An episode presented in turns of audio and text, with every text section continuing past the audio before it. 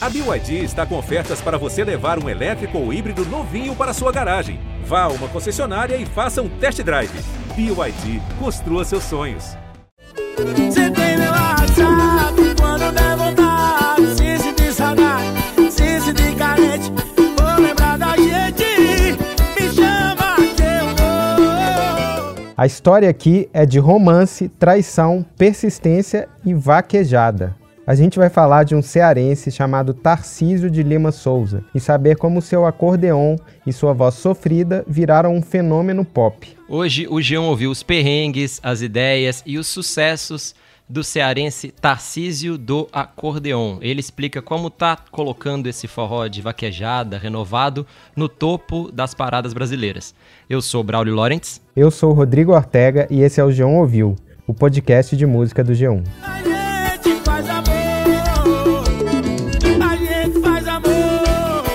Ô Braulio, você deve ter ouvido por aí essa música chamada Meia-Noite, Você Tem Meu WhatsApp. É, eu sei que ela começou 2021 como a música mais tocada no Brasil nos serviços de streaming. É, eu fui pro sítio com a minha mulher na virada do ano, numa cidade no interior de Minas, e os vizinhos ouviam essa música do WhatsApp várias vezes por dia. Então eu posso te garantir que essa música é um hit em Santana do Riacho, além do resto do Brasil, claro. Bom saber. E não é só essa música, né, Ortega? A gente tem que aqui dar o crédito pra ele. O disco inteiro do Tarcísio está tocando demais. São seis músicas no top 200. Não dá. Quanto mais eu lembro, mais eu quero chorar. Fico na esperança de você me ligar. Tô louco de saudade, eu queria voltar. Uma que tá indo muito bem, essa aí que a gente acabou de ouvir, Nega, com o Vitor Fernandes. Nossa, esse feat pra mim é a música mais bonita do Tarcísio. É, Ortega, já deu pra perceber que você tá amarradão mesmo no repertório aí completo do Tarcísio. E eu sei que você resolveu também falar com ele pelo telefone. Me conte aí brevemente pros nossos ouvintes como foi essa conversa. Então, a conversa fluiu, o Tarcísio é bem desenvolto, e eu trouxe a conversa aqui pra mostrar pra você, Braulio, em três partes. Porque aí a gente vai mostrando e explicando um pouquinho quando precisar, pode ser? Eu gosto, a gente gosta de blocar, né? Rola um didatismo quando separa, eu gosto. Uhum. Listas fazem bem. Mas me conta então, primeira parte, qual que é? Então, nessa divisão de vida e obra, eu vou começar com a vida, para a gente conhecer a figura do Tarcísio. Ele nasceu em Campos Sales, que é uma cidade de 27 mil habitantes no sul do Ceará, ali pertinho do sertão do Cariri.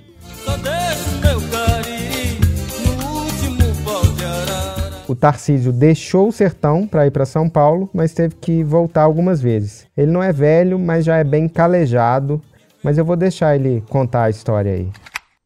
Você tem 27 anos, mas você começou a tocar aos 9, pelo que eu li aqui. Então acho que já dá pra te chamar de veterano, né? Me fala um pouco da sua trajetória na música, desses quase 20 anos já. Então, Rodrigão, cara, a gente começou muito cedo na música, né? E por meu pai ser músico, ele sempre, sempre incentivou a gente e tal. Nunca forçou, né? Mas sempre incentivou a gente a, a se envolver. A gente teve sempre muito contato com, com a música, com instrumentos. Cara, e minha história na música é assim, é uma, uma coisa complicada de contar porque foi muito sofrido, né? Já eu trabalhei em muitas bandas, é, fui muito humilhado porque nesse meio artístico é, os em- tem muitos empresários que gostam de pisar, né, em, em músico e tal. E a gente passou por situações complicadas na vida, principalmente com, com empresário que não pagava o salário em dia, a gente no meio da estrada, passando precisão. Nesse tempo, eu, o tempo que eu passei mais dificuldade foi quando meu filho nasceu, né, porque eu precisava manter minha casa e o, o dono da banda atrasando meu salário, às vezes não pagava. E você sabia que estava entrando dinheiro porque a gente tocava quase todos os dias. Só que o cara não pagava, era enrolado, como acontece com muitos músicos aí. Você chegou a trabalhar em outras coisas além da música? Cara, eu trabalhei assim, eu sempre fui músico, né? Nunca deixei de tocar, mas assim, eu fazia uns bicos com meu pai também no, na, no CEAGESP, em São Paulo, é, porque como eu era, tive um filho, fui pai muito novo, né? Então, assim, eu sempre fui muito responsável. Então, não deixava, para não deixar meu filho passar precisão, precisar das coisas, teve uma hora que eu tive que correr para o Ceasa para trabalhar, ajudar o velho para fazer uns biquinhos para entrar um dinheiro, porque tava difícil as coisas, justamente por isso, né? Os caras não pagavam, salário atrasado, as contas tudo chegava e aí pra, não, não tinha o que fazer, eu tive que ir pro Ceasa trabalhar. Passei um dia lá trabalhando com meu pai, mas aí ele ele não, não aceitou não que eu ficasse não. Ele falou, ó, oh, meu filho, não quero que você fique trabalhando aqui não, porque você nasceu para tocar, nasceu para música e tal. Sempre acreditando em mim, né? Seu filho nasceu tem quanto tempo? Quantos anos ele tem? Meu filho já vai fazer 10 anos. Quando meu filho nasceu, eu tinha 16. Fui pai muito novo. Você é casado ainda com a mãe dele? Sou com minha, minha esposa. A gente, na verdade, não é casado, a gente é junto, né? A gente não casou. Mas sou. A gente tá junto já há 11 anos, graças a Deus. Vou deixar de ser um conquistador pelo teu amor. Vou deixar de ver a vida maluca que eu sempre levei. Só pra gente ter uma ideia da linha de, de, do tempo assim da sua vida. Eu sei que você já morou em São Paulo e no Ceará. Com qual idade você se mudou? A gente sempre foi meio que cigano, porque é, o no, no, meu, no Ceará, na minha cidade, é uma cidade muito humilde.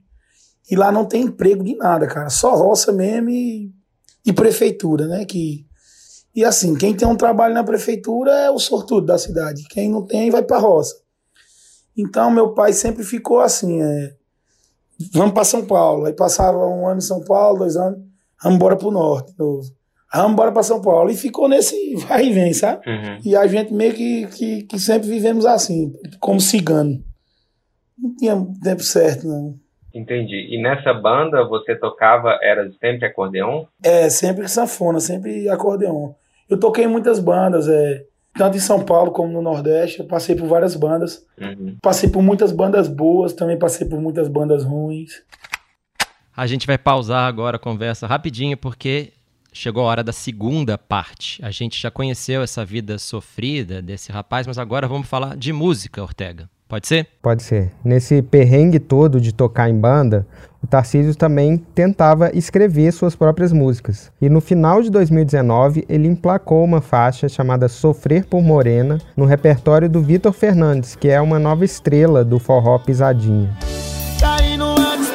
Dói, dói é sofrer por morena. Por causa dessa dor que me destrói, eu não bati essa senha. Cair numa disputa não dói, dói é sofrer por morena. Mas aí a gente tem que explicar que o estilo do Tarcísio não é pisadinha, né? É, então, é uma mistura. Ele junta o som orgânico do seu acordeon com o som eletrônico da pisadinha.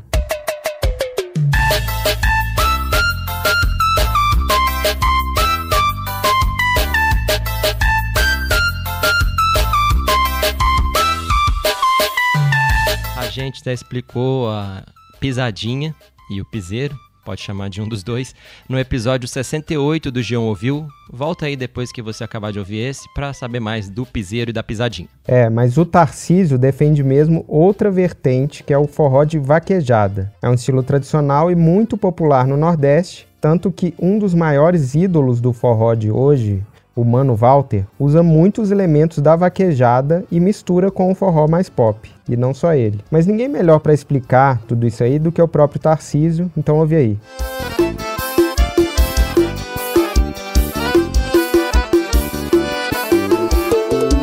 Eu queria saber um pouco da música, porque você faz um forró de vaquejada, mas com a batida da pisadinha, aquela bateria, aquela caixa de, de teclado. Eu queria saber se sempre foi assim, se você já usou na sua, quando você fazia a sua música, se sempre foi com esse arranjo, ou você já usou bateria de banda, e como é que aconteceu essa mistura da vaquejada mais pisadinha? Cara, tudo foi. As coisas foi tudo acontecendo ao longo do tempo.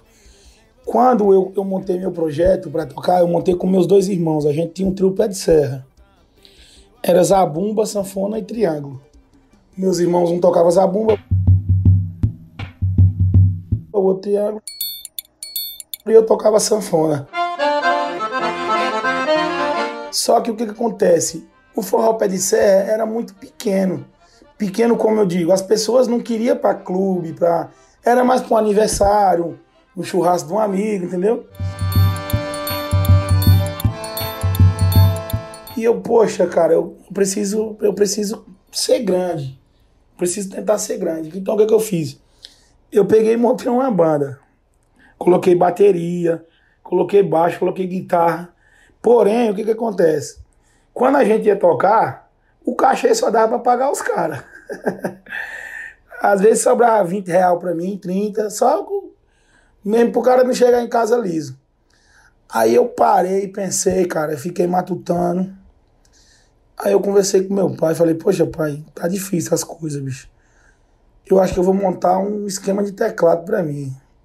Porque assim, a gente que é músico, a gente sempre tem um preconceito, né, com o teclado. Pô, um teclado, sei o quê.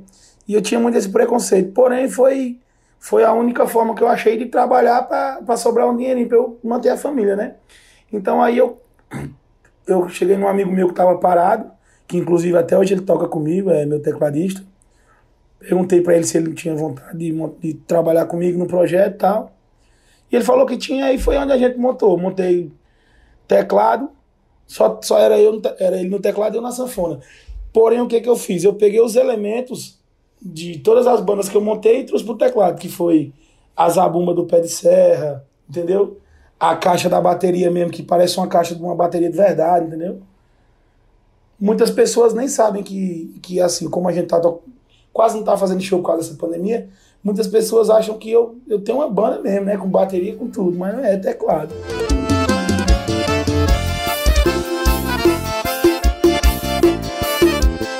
Quando que você montou esse projeto? Eu montei esse projeto há exatamente dois anos uhum. de, te, de teclado, né? E aí, de qualquer forma, assim, mesmo tendo teclado, para mim, pelo menos a sua linha principal é o forró de vaquejada. E você me disse com concorda que você se define como artista de forró de vaquejada e o que que o forró de vaquejada tem que, de diferente assim das outras linhas? Eu me defino sim como artista de forró de vaquejada e com maior orgulho.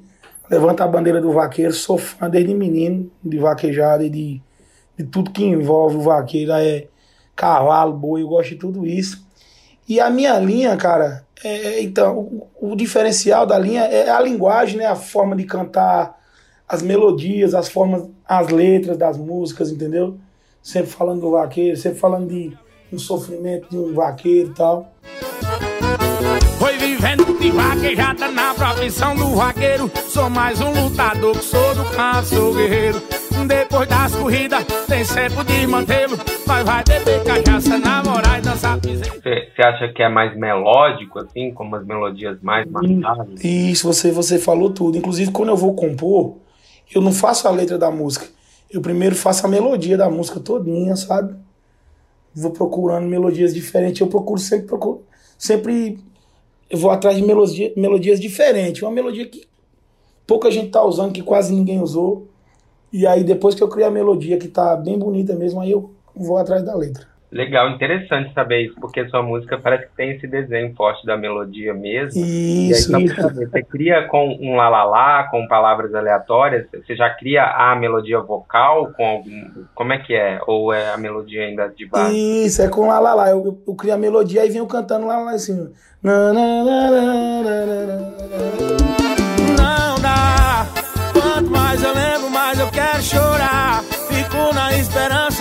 de você brigar saudade eu queria voltar. E aí, quando eu vejo que a melodia tá bem marcante mesmo, bem forte, aí eu venho e coloco só a letra. Que demais, é a melodia que acaba que pega no fundo, assim, né? Eu acho que o segredo de uma boa composição é a melodia, cara. Eu escutei isso uma vez no documentário de Javan e eu trouxe isso pra mim, realmente é verdade. A melodia é o que marca na música, sabia? E quais são suas referências, além aí do Djavan? Primeiro no forró de vaquejado, assim, tem artistas que são referências para você nesse estilo? Cara, tem um cara que eu sou muito fã dele, assim, que na verdade ele foi minha inspiração, até a forma de cantar. Eu procuro sempre cantar com, assim, na linha dele, e inclusive ele já até morreu. É um cantor daqui do Nordeste chamado Caravé, um cantor do vaquejada, que ele, ele se suicidou em 2004 ele se matou, mas o cara era foda, velho, cantava muito. E eu procuro sempre, sabe, entrar na linha dele, cantar a forma que ele cantava, se expressar da forma que ele se expressava. Vivo triste, abandonado, sofrendo sem merecer.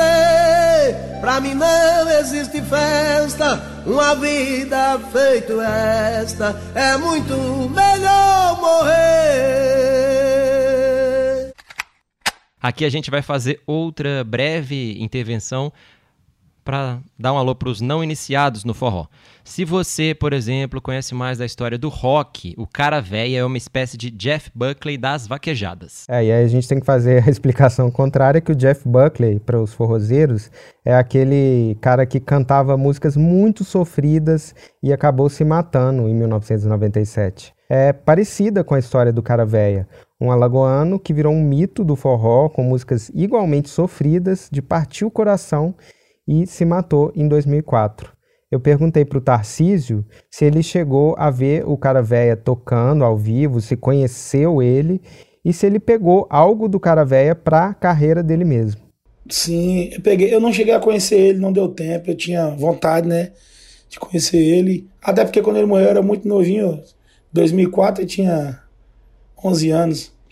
Só que eu já ouvia cara véia, já no tempo que ele morreu, eu já ouvia porque meu pai eu me lembro que meu pai foi numa feira na minha cidade e comprou um CD dele para mim. Naquele tempo era fita, né? Uma fita. E aí eu sempre ouvi cara velho. E assim, minha, minha linha de composição é exatamente a linha dele. Tem uma música dele que foi estourada no Nordeste que é Mulher Ingrata e Fingida. Que é uma música muito melódica, cara. Conta uma, um cara que tá sofrendo pra caramba. Então, por isso que eu componho sempre nessa linha. Toda minha desventura foi amar translocado de amarguras, o meu coração reclama. O que mais me diminui é eu lembrar que eu já fui da alta sociedade. Eu achei muito interessante porque ele era uma grande promessa assim desse estilo e Isso. foi uma tragédia e agora você está realizando um pouco essa promessa, né? Poxa, cara, você fala agora até me arrupiei, ó, velho, porque assim, Caravé, eu acho que se Caravé tivesse vivo hoje, ele seria um dos maiores ícones da música, da música brasileira e ele teria levado o forró e a vaquejada para outro nível, sabe? Assim, eu acho que eu acho que o Brasil todo ia ver, porque hoje a vaquejada ela é muito vista no Nordeste. Tem alguns estados do Brasil que ninguém sabe nem o que, que é isso, né? E eu acho que se Caravé tivesse vivo, ele tinha levado a gente para outro nível. Mas eu acho que tudo é, é no tempo de Deus e infelizmente aconteceu essa tragédia, né? Mas é isso aí, cara. E me fala um pouco, além da música vaquejada, é, se você tem alguma história na vaquejada, atividade, assim, eu ouvi dizer que você participou durante um tempo pequeno. Sim, cara, não, a gente brincava também, corria boi. Só que assim, eu, como eu dei uma engordada, fiquei muito pesado, eu, a última vez que eu corri foi em, em São Paulo, eu levei uma queda, quase morri. Aí eu dei um tempo, porque assim, por causa da questão da, da da gordura mesmo. Mas agora eu tô trabalhando para emagrecer e perder uns quilinhos. Pra mim, com fé em Deus, voltar a montar aí. E tentar se adaptar melhor ainda, mas ainda mais no esporte, com fé em Deus. Ortega, eu vou ter que interromper de novo. O papo tá bom, mas eu vou ter que fazer um parêntese. Para quem não sabe, a vaquejada é uma prática bem antiga no Nordeste e em outras regiões do Brasil, mas principalmente no Nordeste, em que dois cavaleiros competem para lançar e tentar derrubar um boi. É uma prática, né, uma atividade que foi proibida pelo STF em 2016 devido aos maus tratos contra os animais. Em 2019, o Congresso voltou a liberar a vaquejada com algumas regras em relação aos bois. É uma atividade muito controversa, mas ela é amada pelos adeptos, né? A gente percebe o Tarcísio falando como ele gosta, chama de esporte e tal. E também dá nome a essa vertente musical, né, do forró de vaquejada. Mas voltemos ao papo. E a voz da locução da vaquejada tem algum impacto para você ou pro estilo? Tem, sim. É, eu também procuro, procuro muito seguir essa linha da locução da vaquejada. Eu acho muito massa. Aí vem Lagarta, vem o seu jipe, na ponta do protetor, passa a volta e vem controlando. Olha o Murilo aí! Apesar que quase ninguém entende o que o cara tá falando, né? na ponta do protetor, passa a volta, vai lá! Segura! Mas eu acho bonito porque aquilo ali é o que dá, é o que dá empolgação pro vaqueiro. Entendeu? Aquilo ali você tá quando você tá correndo numa pista, quando você tá correndo em silêncio, você você não tem concentração, você não tem sabe aquela empolgação. Então o que dá empolgação e a coragem para você é, é, o locutor, é a locução. Quando ele começa a falar seu nome, começa a chamar, você já entra empolgado. Então eu trago isso pro meu show, porque pro, pro vaqueiro, o vaqueiro que tá no meu show tomando uma, pra ele se sentir mesmo aquela empolgação, a mesma empolgação que ele sentir na pista, eu quero que ele sinta no meu show, entendeu? Aí já balança curral, manda boi que aqui privar, que cara já se apresenta na pista. Manda alusão pro paredão do gordinho, direto de Campinas, do meu Piauí. Alô, Mazinho Saraiva. E tem um pouco de melodia ali, né? O cara faz. Na, na... É, tem um pouquinho, é tudo. Cara, olha, tudo, tudo que o, que o vaqueiro, que envolve o vaqueiro, a vaquejada, tudo isso tem, tem música no meio. Porque até pra chamar o gado, quando você vai de manhã numa porteira, O aboio. você tem que dar, você tem que dar um aboio. E aquilo ali não é, é esse cara gritando pra enfeitar, não é, porque o gado, ali é a forma de você conversar com o gado mesmo.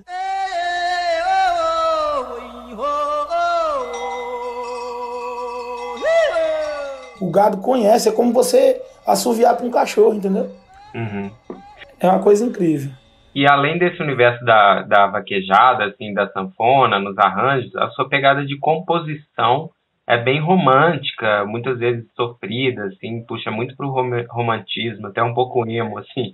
Eu queria saber de onde vem essa sua veia romântica. Assim, minhas músicas são feitas muito, eu base, baseado muito em histórias de amigos. Eu, graças a Deus, assim, minha, minha relação com a minha esposa é muito boa. Não, graças a Deus, eu não, não ando sofrendo, mas é sempre relatos de amigos que contam história pra mim. Poxa, é, igual tem uma música que, que fala, é, não adianta amar sem ser amado. Que eu fiz pra um, um amigo que tava levou uma gaia da mulher, pegou a mulher traindo e ainda perdoou, tá ligado? E a mulher dele até hoje bota gaia nele. Aí eu fui e fiz a música. Falei, pô, velho, não adianta querer amar sem ser amado, você vai só sofrer. Então minhas músicas é assim que eu faço, o sofrimento é baseado no sofrimento dos outros. Ah, porque você se casou aos 16, até hoje casado, imagino que você precisa procurar outras histórias de, de outras pessoas, né? É, isso mesmo. E eu também sempre fui um cara muito apaixonado pela minha esposa. Porque. Que é assim, cara. é, ela sofreu muito comigo, né, velho? Passou muita, muita precisão, a gente passou muita precisão. É, sabe, assim, você no momento que você. Você mora numa casa, chega o dia do aluguel, você não tem o dinheiro pra pagar. E a gente sem saber o que fazer, com medo de deixar meu filho na rua e tal. Então, isso acabou que aproximando mais a gente, entendeu? Então, então são coisas que nunca pra dizer assim, tu já sofreu por alguma mulher? Eu não sofri não. E se sofri foi e foi escondido. Se sofri foi escondido, achei ousado da parte do Tarcísio falar isso, né? Mas pode também ter sido brincadeira dele, tanto que ele dá uma risadinha.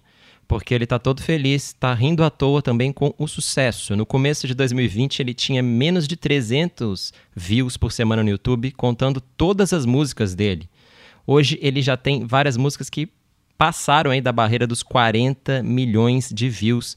E desse repertório, grande parte das músicas são composições próprias. Meia-Noite não é escrita por ele, é do Zé Malhada, mas outra que a gente já ouviu hoje, Nega, por exemplo, é do próprio Tarcísio. Não dá. Quanto mais eu lembro, mais eu quero chorar. Fico na esperança de você ligar. Tô louco de saudade, eu queria voltar. E para arrematar a conversa, eu falei sobre esse sucesso e sobre a amizade que ele está fazendo com vários sertanejos.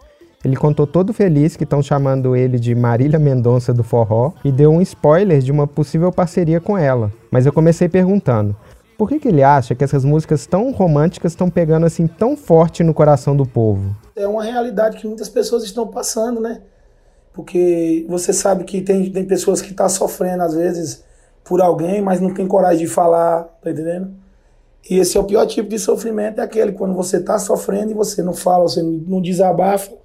E às vezes você escuta uma canção que, que, que se você se identifica, igual eu recebo vários directs, as pessoas falando, pô, você, você, você me conhece, você sabe da minha vida, porque sua música fala tudo que está acontecendo comigo, tá entendendo?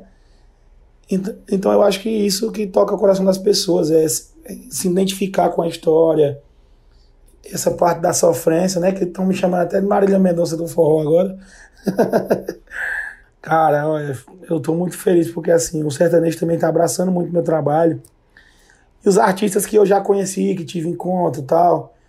É, Wesley, Wesley Safadão, o Xande Avião. É, foram caras que me receberam na casa deles lá em Fortaleza. Henrique e Juliano, que são meus amigos de verdade pessoal. Hoje a gente quase todo dia se fala, eu, Henrique e o Juliano. E o, o Sorocaba também, inclusive a gente vai até estar tá com um projeto de gravar uma coisa junto. E temos um projeto aí pro ano que vem, quem sabe, né? Gravar com a Marília, né? Cara, a gente tá com 90% de, de, de, de, de tudo certo. Assim, a gente. Eu não quero falar muito pra ser tipo uma surpresa, sabe? A gente. A gente lançar um arrebenta aí, eu e ela, pra nós botar o povo pra chorar. Caramba, Ortega, isso que é final feliz, hein? O resto é o resto. Ele foi de perrengues na estrada, ele foi da labuta no Ceasa, até um possível dueto com ninguém menos que Marília Mendonça. E tomara que role, por favor. Pelo menos uma coisa boa pra gente celebrar em 2021. Mas por enquanto a gente fica por aqui. Se você quiser ouvir mais histórias sobre música, você pode seguir o G1 Ouviu no Spotify, no Deezer, no Google Podcasts, na Apple Podcasts, no Castbox ou no G1 mesmo. Até mais. Até a semana que vem. Tchau.